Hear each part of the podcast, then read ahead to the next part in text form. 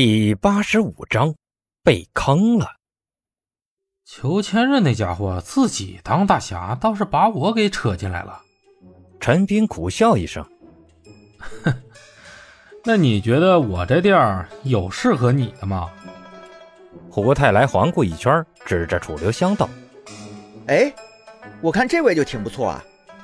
话说他会打吧？”“会。”他是我们学校排行前四的老师，刘邦憋着笑回答。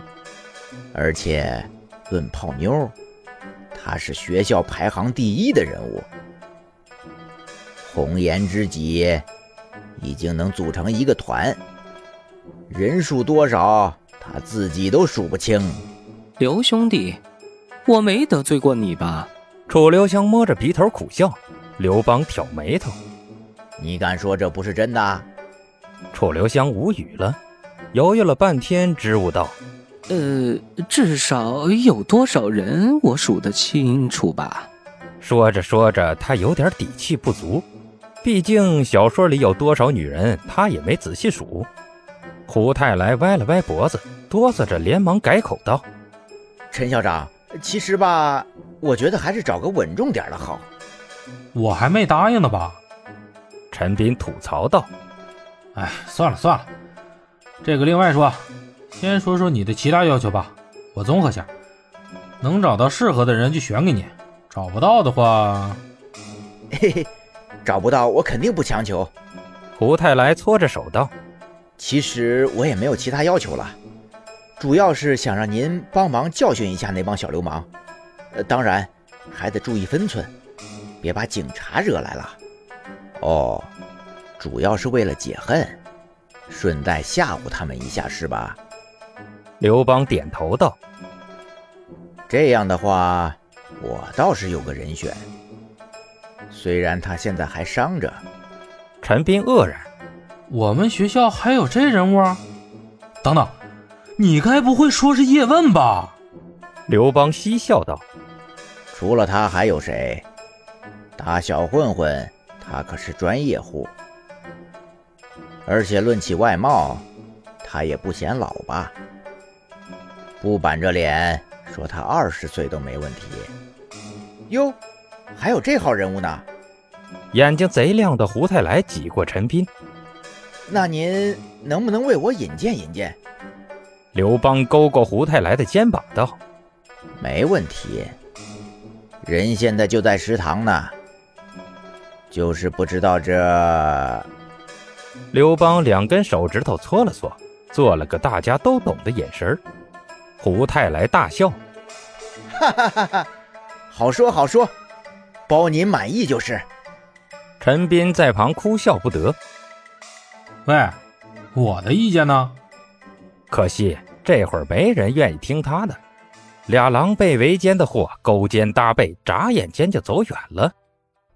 你们要我当打手？面对两人的邀请，叶问大声质问，眼睛瞪得大大的，嘴里还叼着半根菠菜，那画面怎么看怎么喜感。刘邦嬉笑着揽过他的肩膀：“不是打手，是保镖。为了校园和平嘛。这活你又不是没干过。哦，我记混了。”你貌似真没干过，不过没关系，这活很容易上手的。说着，刘邦又冲胡太来努了努嘴儿：“怎么样？这个老师你还满意吧？”“呃，可以，可以，可以是可以，但我怎么觉得他挺面熟的？”胡太来迟疑的道，眼神跟小激光似的，刷刷往叶问脸上瞄。刘邦笑道。眼熟就对了，这叫明星脸。搁其他地儿啊，你要雇佣还得涨价呢。不过你放心，我们学校属于良心单位，这事儿不收钱。呃，不是，我的意思是这脸好过头了。胡太来战战兢兢的道：“这位老师会不会跟那位楚老师一样？”是个记不住自己女朋友有多少的人吧？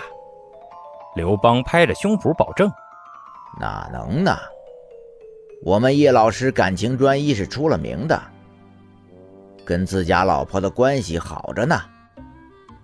再说了，你瞧他这张死鱼脸，只要您女儿不爱好特殊的，一般不会有什么困扰吧？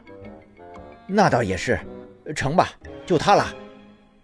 这价钱您想收多少？胡太来问道，说着就想要掏腰包。叶问终于反应过来，急忙忙把嘴边的菜条吸溜进去，按住胡太来的手道：“不是，您等会儿，我还没答应呢。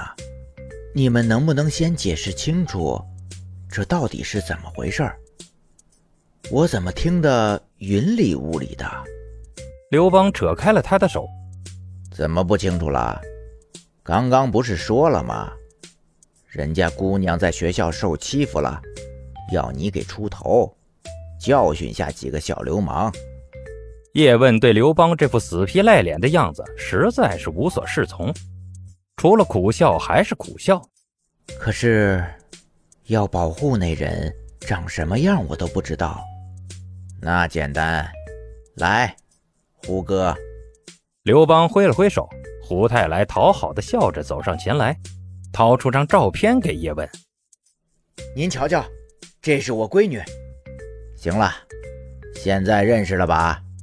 刘邦无赖的笑着，叶问苦笑着摇了摇头：“你知道我不是这个意思，我不是说自己多有原则，但我习武也不是为了打架赚钱的。”再说了，学校里面高手那么多，哪怕黄飞鸿出手，也比我好上十倍。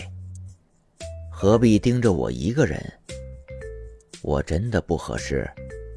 刘邦挠头还想再劝，胡太来已经亮着眼睛开口道：“不不不，您就是我要找的人，我要的就是您这样有原则、有思想的人。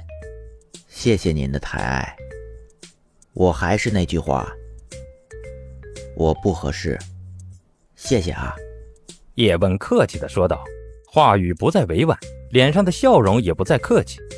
刘邦继续苦劝：“叶老师，这事儿您得听我的。学校里的安排，校长都交给我了。这事儿也算是为了学校好，积累名气不说。”还能，我知道，还能让你捞一笔是吧？叶问笑着道：“但我还有一件事搞不明白，这事儿校长答应了吗？他当然答应了。这事儿我可不敢乱说。”刘邦信誓旦旦的道。见叶问还想开口，挥手阻止了他：“行了，我明白你的顾虑。”这姑娘，你试着调查看看。你觉得合适就帮，觉得不合适就不帮。依着你，成了吧？对对对，依着您的意思，您就当路见不平，帮上一手。胡太来跟着苦劝，陈斌的招牌显然起了作用。叶问考虑了下，点点头，浑身一股凛然的气场。好吧。